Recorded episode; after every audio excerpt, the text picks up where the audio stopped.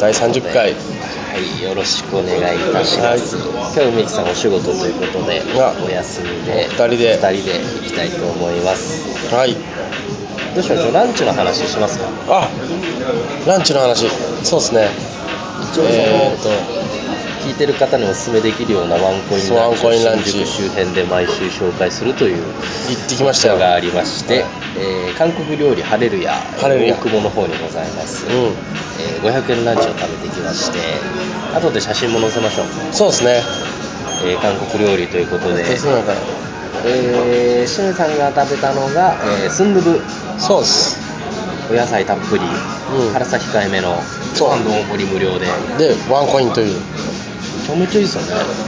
めちゃくちゃいいこれです、僕がサムギョプサル丼で来うんて、これで500円だったらまあ全然いい量もあるしちょっとご飯の量がめちゃくちゃ多かったねめちゃめちゃ良かったですね、うんで女性向けではあるんですかね韓国料理って女性のイメージありますか、うんなんか女性用のパフェみたいなのも500円だったねありましたね、いやでも相当ボリュームありますよこれで食ってこれはボリュームあった食ってうん野菜いっぱい取れるのがいいなと思いましああ最初の小鉢がねた小鉢が、ね、おじさんにはおじさんにはすごい嬉しいおじさんには嬉しいそうちょっと辛辛いけど普段ラーメンしか食べないからな、マニはよいいんじゃないでしょうかワンコインってやっぱすごいねでもちょっとやっぱ新宿の都市あの真ん中から離れるんだね女性店員さんがすごい綺麗であ綺麗だった これはまた行くしかないですねおじさんはそういうのでねそ嬉うしそうくなっちゃうんですねやっそうそうぱねで韓国の方ですかねねすごい綺麗な顔立ちがちょっと韓国人っぽい感じまた来てくれたんですかみたいな感じになればねなればねこの先もそう何かあるかもしれないん何でかあるかもしれない来週もいいですかねじゃあじゃあちょっと来週もちょっ とじゃあ俺来 週はちょっとカルビの方に多 分美味しかったんで嬉なしんかかった500円のやつは2つだけなのねチゲとあそうですねあのカルビのやつはいあとはもうもうちょっと出せばなんかちょっともっとサムギョプサル的な丼とか食えるということでございますはいいきますかはい最近あったことでもう1ヶ月ぶりだからねあそうか、うめちゃめちゃ溜まりましたね、うん今ちょうど新宿の方で、えー配信をしてて、はい近くにちょっとなんか面白そうなアミューズメント施設ができるということそうをさっき聞きまして調べまそうですしてそうですグリーンプラザが、えー取り壊されましてそうその跡地に VR ゾーン新宿という VR のゲーム機専門のアミューズメント施設がパークできるねすごいよ素晴らしいねこれちょっとあのさっき2人で PV なんか見ましたけえど、ねえすごい今のところ15種類15種類あの VR がホームページに載ってるのは15種類の、えー VR ゲーム機が載ってる「えードラゴンボール」であったり「エヴァンゲリオン」であったりうんをいろいろ話題のゲームがたくさんあって、うんそれが、えーワンデイパスポートを買うと4400円 あ結構するんだ ねまあまあまあとすると取るかどうかそうか4400円で VR を15個楽しめ楽しめるっていう考あえるねえなんかグリーンプラザ潰れると思ったらこんなになるんだねすごいねいやでもこれ流行るでしょ、うん開店したらめちゃめちゃ来るでしょうね、うんうんうん人はもう西武新宿に来る予定がねある一定の人しかいなかったけど多分これで増えるんじゃないかなゴジラのとこからぐるって回ってね確かにああそっかじゃあ観光目的っていうのもあるのうん新しいでゴジラのとこなんかで外国人列なして写真撮るわけじゃないですかでそのままね VR のとこ VR 来てでもグリーンプラザってでかあまあ温泉あるんだからでかいかでかいから見る限りでかいかこれは表行っても結構敷地面積的には結構まあ三ゲーム機ですからね中に入っでても何個置くかってこれあるよね3階建てなのかなんかめちゃめちゃ並ぶかもしれないですねそれは可能性もあるねこれだってもう7月18日オープンでしょもうそそんなにできる状況なのかなって心心配しちゃって14かはいいやできオープンできんのできればオープン日に行くのがねねえ行きジたャいーよねナリズム精神ですけど、うんまあ 行くかどうか僕らは、ね14日って休日14日見ましょう、えーカレンダーを開きます来月14日は、えー金曜日でござ金い曜ます日あライブなんでつったがああプレミアムフライデーでも ないないいや行きたいけど行きたいねだから皆さんもまあゴジラで映画見て、は VR で遊んででご飯食べたらもう18時半ぐらいだからそのままバティオスに来てくれるみたいなそういうプランを立ててくれたらいいですけどね疲れ切っちゃうんじゃないですか そんなめちゃめちゃ遊ぶ人いますかねそうですそうだねもう一日遊ぶぞって時は話題の VR の後ちょっと、ね、滑ったり v VR か V1 かですよ まあうまいお上手な締め方を VR より面白いですかね僕らねいやだって現実だ VR は結局はもう3次元っていうかもうやーもうな空想ですからこ生身のエンターテインメント見せてつけてやるとっちは現実にいますから値段も安いしそうですよ1500円ぐらいでそうですよ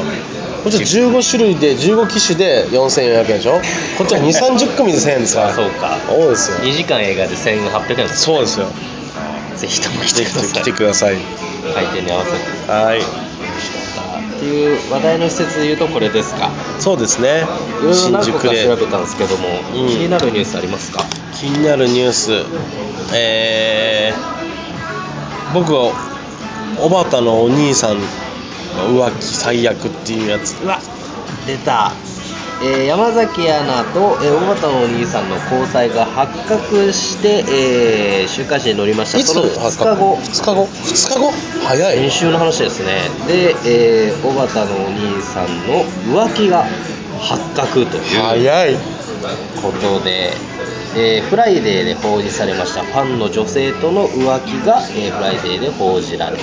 え付き合ったは付き合ったの発覚してたのっていうのは結構前か結構発覚ししする前から付き合ってた発覚もする前からですね結構長い間でしたえー、と年始のお笑い番組からのきっかけらしいので、えー半年ぐらいの付き合いということで、なるほどね浮気をしていた、えー、小畑のりさん29歳山崎アナ29歳同い年ということで、うんえー浮気が報じられてしまいました、うんワイドナショーフジテレビのワイドナショーで、えーそのことについて聞かれると山崎アナは最悪の気分ですとああいうことで。でも不倫じゃないから大丈夫ってことこの辺は曖昧なのが分かんないね不倫はダメみたいないいやまああの禁止あれとかはまああのタレントさんと事務所の兼ね合いですから一応ほとぼり冷めるまで不倫の時は、まあ、仕事にならないでしょうし禁止をするというでこの浮気浮気はって大な丈夫ると、まあ、そそもそもその大畑のお兄さん自体がそんなにテレビ出てるような人ですねなんかメディアに出るような仕事失礼な僕はそんなこと言ってません売れてる芸人さんとその対応はやっぱ違うんじゃないですかああ確かにねなんか別になんか謹慎とかっていうことじゃないんじゃないですかう謹慎したところでじゃないですかねーんまあまあまあまあでもまあオロマネ番組とか出てたんでしょいやでもそんな出てないですあそんな出てないんか特番で何個か出てて小畑のお姉さんあの YouTube ネットとかでそういう有名ですあそうなんだそうですそうですへえ本人があれの吉本の同期の芸人とかに聞くんですけど小畑のお兄さんはテレビの出演数はまああるけどそれよりも YouTube の方でへー女子高生とかに人気っていう YouTube とか Twitter とかの動画で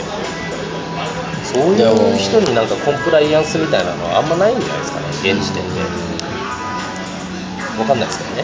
浮気と不倫とかのあれはまああるありますけどでもこういうの聞くといや女子アナ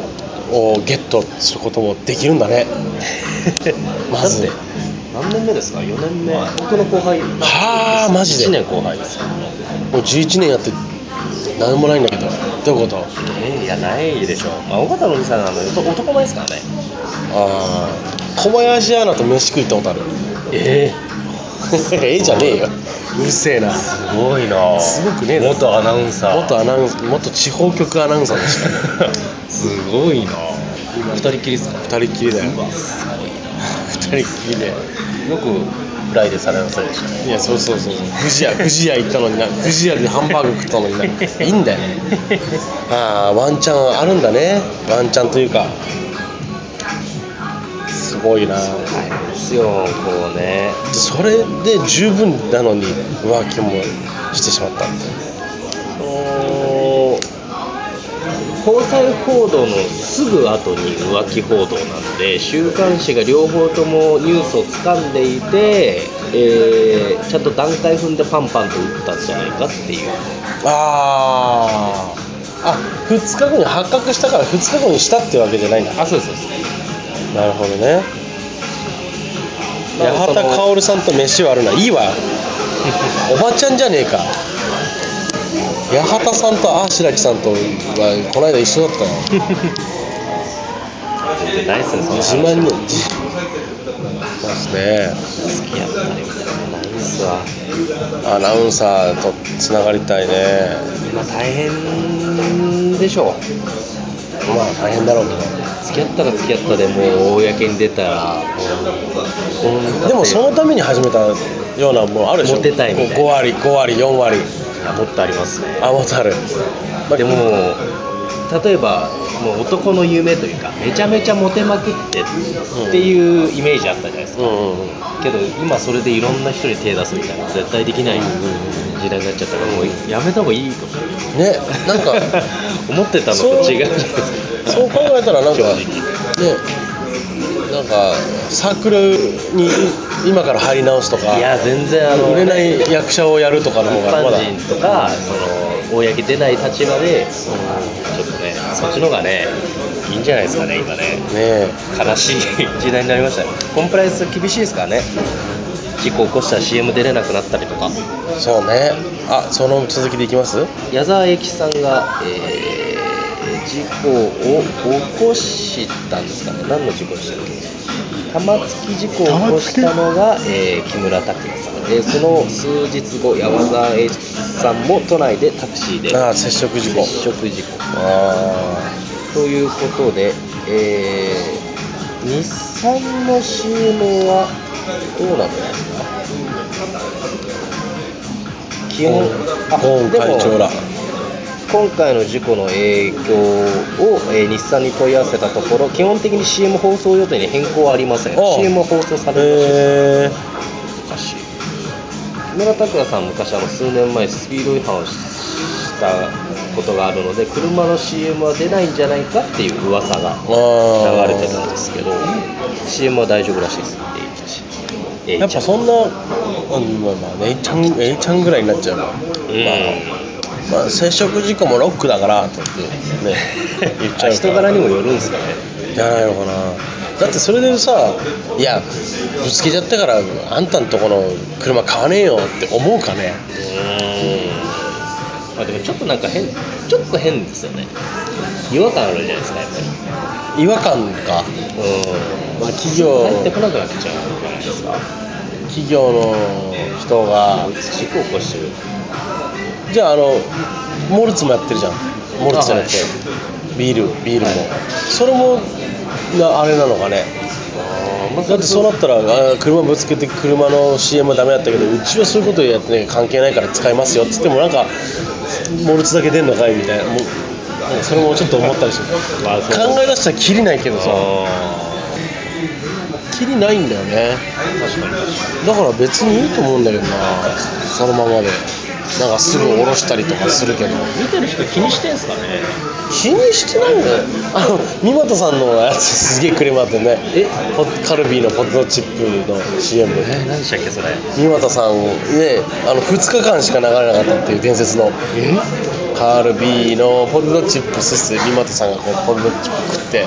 不快だやめさせろみたいな電話がすげえ来て2日で終わっちゃった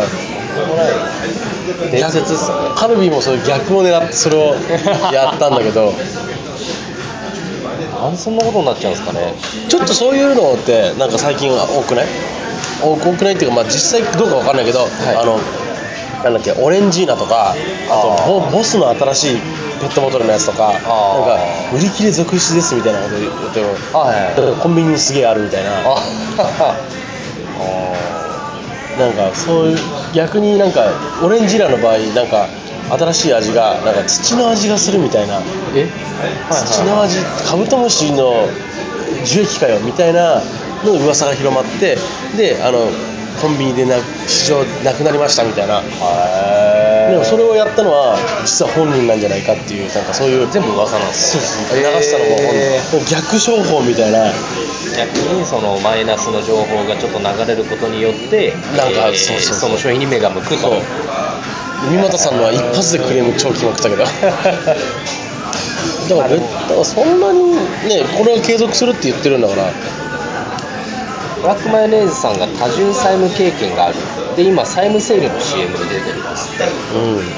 なんかそういったね過去があっても逆にその CM に生きるような竹山さんもああいうああいうなんか出てたね金融会社のああ本当ですか、うんそういうのがいいんですかねうん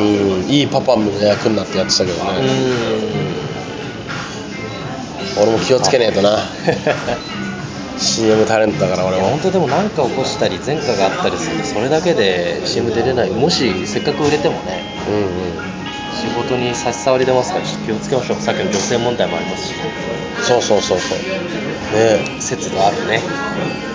ことをねいいパパで関連で鶴野武さんが42歳で学習塾通いをしてるというえすごいよねなんすごくないですかなんでえー学習塾に通い始めたことを日本テレビ系トムで明かした、うんえー13歳になった長男と共に塾に通うつもりだと明かして長い男たとが一緒についにそれを実行したようだそうみたいいやまあ分かんないですけど細かいいきさつは分かんないですけど同じ塾かどうかとかそういうのは分かんないですけど自分が勉強できないのをなんかその踏まえて僕こんなじゃないですか子供たちが大きくなってた今まで自分が勉強したことないから勉強しろと言っていいのか分からないからパパ塾行くわって言えるようにうん 塾塾ってな塾ってのはそうだよパねパ今勉強してるから子供が頑張って勉強してくださいってうん言えるように塾通うんですってまあ、それもすごいわそれはすごいけどもでもパパ、えー、と勉強してるから頑張れよっていう意味じゃなくて俺の場合俺らは多分ね二十歳ぐらい子供なんやその時にあのこいつバカだなって思われたくないっていうのもあるよねあーまあ子供に子まあまあまあまあ供にこの親父ちょっと楽なさすぎじゃねえのみたいな聞かれて答えられないみたいなのはちょっとはずいですよねうん僕その面は自信ありますけどあそうめちゃめちゃ勉強してたって多分大丈夫あでそっかす、ね、中高ぐらいだったら全然だ三権分立とかって子供に言われたら分かんないであーまあざっと教科書見て説明するとかになるでしょうけど、うんまあだ大体大丈夫でしょうねでもうちのパパバカだからねみたいなのはでもいいいいけどねこう鶴野さんぐらいになったらであももういじめといじめっていうかなんかそのああるのかなまあそういったことっていうよりはあの勉強しろって言えないからっていうことなんじゃないですか、うーん単純にねうん勉強頑張んなきゃいけないよって言えるようにっていううちのおかんとかあんまり勉強してないって育ちましたけあーどでもやっぱ勉強しろって俺に言ってきてる時があったんでやっぱ変だなと思いましたねあ変だなと思うえでもすの方が今考えたら説得力あるよねああ私は勉強しなかったんだから俺別にでも普通にねデパート勤務して結婚してっていう親でしたからね別にそれが反面教師になるわけでもなくじゃあ勉強しないでいいじゃんってなっちゃうあーかもしれないですねでも今勉強したいでしょ今ですか、あ今戻ったらですかもういまあ今戻ったらでも今でも今でものこまのあ時間が出てやればでも勉強したいと思いますよねね知りたいよねいろいろんなんかこの感覚ってなんで子供の頃わかんねえんだろういや本当そうっすね本当に時間有限時間が限りがあって自分が年取るってやっとちゃんと実感してきてもう月並みみんな言うけど ねみんな言うけど全そうなんだねそうこれで何も知らないまま死ぬの嫌だなってちそょうっとそうそうそうずつ思ってきて勉強したくなる今さら幕末とか知りたいもんねいや知りたい歴史の勉強とかしたいっすもんしたいよねもったいないことしたな本当にちゃんと教科書とかなんで捨てちゃったんだろうなって思いますよねあれ教科書がさまあもうこれ文句なしだけど飛び飛びでさ重要な言葉だけ詰め込むような文章にしてるからじゃないの面白みはないですよねあれだからこうだからこれで西郷隆盛は実はこんな顔じゃなかったんだよとかなんかそういうのをいっぱい入れて盛り込んでくれたらああそうなんだってそうなんだ楽しむってのもまた難しいですよねもう時代背景もクソもなくさあったことをとりあえず覚えるみたいな感じだったじゃん歴史ってそうじゃないと間に合わないあ間に合わないのかねそっか1年でそっか一年3年間でアウストラロピテクスからその戦第二次世界大戦まで行かなきゃいけないっていうぶん詰めるんだったらそうかうんでも例えばその鎌倉幕府が滅亡しました、一一文があって、うんここにドラマがないわけないそうだね歴史の先生とかいっぱい知ってるだろうけどそういう話はまあでも時間的にでき時ない間的にできないんだろうな勉強面白くないもんなそうなると、裏話とか知りたいですよねね今知りたい勉強するのだはからあの目上の人が知らない話するときってこんなおもそれ以上に面白いことなつまんないじゃんうんあのなん昔はあれでこうでっていうのはそれと一緒で歴史はそれをそれをお聞かれてるってようなもんなんだから多分な昔はこうでこうでっていうだったらもうちょっとあんなんていうの自分の体験談のように先生が言ってくれればいやー面白いですねまあわがままですわもっと勉強してよかったな勉強しろよ今からでもう確かにん戻れねえし政治のこともよくわかんないしわかんねえしね豊田議員がそういえば政治あ出た豊田議員非常に暴暴言暴ねえ語これはもううと誰かに似てんのだよなこの顔いつも思うんだけど誰だっけなまあこれはもう散々やってるからねあれニュースでってことですね、うんまあ、軽くやっときますかしたら、えーと元政策秘書の男性に暴言暴行を働いていたと「週刊新潮」が報じた、えーこのハゲこのハゲ違うだ違ろうだろうでしょなどと罵られ左のこめかみ付近を6回7回殴られたでそのその言い方ってその映像で残ってるんですよねもうそうそうそう音声で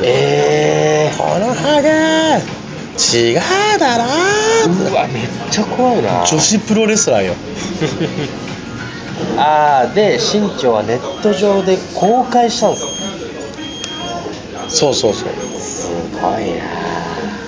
こんなんバレちゃうんだから昨日のモノマネ面白かったいやモノマネしたつもりはないんだけどな あネタ中のねモノマネなのかなちょめちょ受けてたでも録音した方も録音した方な気がするんだけどなでもまあ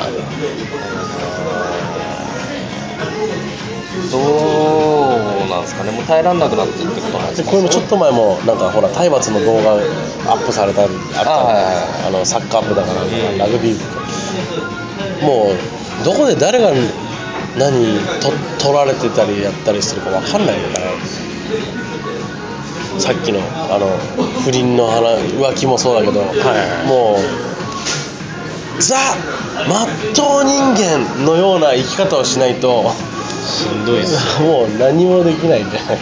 そのサッカー部の体罰だって別にサッカーのねその子供たちがそれを嫌だと思ってたかそれと上手くなるためだったらそこうそうそうそうういう環境は当たり前だと思ってたのか他の人が見たらそう見えただけでっていうのが難しいですかねまあそういう感覚だよね俺らもまあみんな月並みな言い方だけど俺らも殴られたからボコボコにされたもんなうん僕らはね若い子はね、ももううそちょっれとが嫌そういうのが緩くて、まあでもそういうのが当たり前で、別にやられる側もそれは別に嫌だけれど、それは間違ったこととは思ってなかったですね。うんうんそうねだからフォークショップさんの漫才もね、見る人が見たら、いやじゃあじゃあなんで雷は OK でフォークショップはダメだっ ていうそうまあ面白さなんでしょうけどやかましいわいうん見る人によりますからね。まあそう雷さんはその体罰に見見ええない けどフォークショップは体罰に見えるかもしれない。ねしおりえさんも切れてるし、殴られたんです。そうね学君は切れないです。切れないね そっか寛容な心そうそうその仲良さが仲良さが見えるさいかもしれない。フォークショップは仲悪さが見えちゃう仲悪さがあそれかそれかじゃねえんだよ それでは違うかもしれないですね。でも本当にボイスレコーダーなんてそんな簡単にもう用意できんだねすぐ1日足らずで、うん、これますからねまあそうだね撮ろうと思えば、いい音声で。れもボイスレコーダーでやってるし、まあ確かに。う別に何の問題もない。写真も動画も携帯でん、も、ね全部バレちゃいますよ。嫌だな。そんな中じゃあ1個なんすかあこれやねやんないとああ、NMV 須藤。あと時間これもこれもまあいっぱいやったからニュえーースで総選挙中結婚を発表。うんえーでそこで感謝と謝罪をしました、えー総選挙中にえー20位だったんですけども、えー私結婚しますすごとい言ねって、それに対していろいろファンであったりとかメンバーであったりがいろいろコメントがあったりで騒動になったとうんうんでそれに対して、えーネットラジオにて、えーそこで大変なご心配とご迷惑をお探せさせてすみませんと謝罪私は結婚することになり MMB を卒業する以降です皆さんは宝ですとラジオで改めて言いましたこれはあれでしょなんだっけあのどっかの週刊誌が持ってたんでしょだからそれで出す前に言っちゃえみたいな作戦だったのかああなるほどねそんなでも文春法が控えてたんじゃないかっていうそうそうそう噂がねでもそれを誰の指示で言ったかっていう自分で言ったのかそれともあーまあなんかそういうのを深読みしちゃいますねそうそうそう秋元大先生が言ったのでもそしてもうでも逆にもうファンにはあれだけどもう勝ってるよねもうだってパルルの卒業とか吹っ飛んだもんねそうですねパルルの卒業っていう一大ニュースで行く選挙の予定をぶっ壊したこの子ってつ勝ちじゃないやっぱ勝ち勝ち,、まあ、勝ちか負けか分かんないまああれなんだけどでももう仕事はでもどうつながるか分かんないですようんでも話題で言ったらもうダントツ抜いたもんねしてやったりぐらいのことですかね、どどこまで作戦なのかが分かんないけどでもすごいよねその公式ツイッターで8月後半以降の放送が白紙になってる仕事がないというか、あまあ、そうなんだしてその後はどうするんですかねえでそれでなんかママタレみたいなのでなんかのし上がったらねまたそれで勝ちだし、まだ妊娠はしてないみたいですけど、う本ん、じ当ゃあいいいいとしていくんですかねでも旦那さんが医師医療関係ですからねあやめちゃうかもしれないですよ仕事そっちに行くうんもうもうもう将来は将安心と約束や安心と結婚したというこ安心とと結婚しました安心と結婚したかいやそうですよだってこの後これでどう転ぶか分かんないですよ仕事がめちゃめちゃ増えるかもしれないし、うんそうそうそうそうそうだからまあ格もあねるし賭け賭けというかというかねすごいことしすましたごよいねねいやーすごいわすごいって感想になっちゃったけどもう時間ねえからいいわまあいいでしょうすごいそんなもんでしょニュースに対して僕らが言えることは、そうですねまた7月になりますがまたちゃんとやりますちゃんとやりますっていうかはい、やりますんで聞いてくださいっていうことでございます、じゃあもう告知も何もないですねいいですね別にないですはい、じゃあまた来週ありがとうございました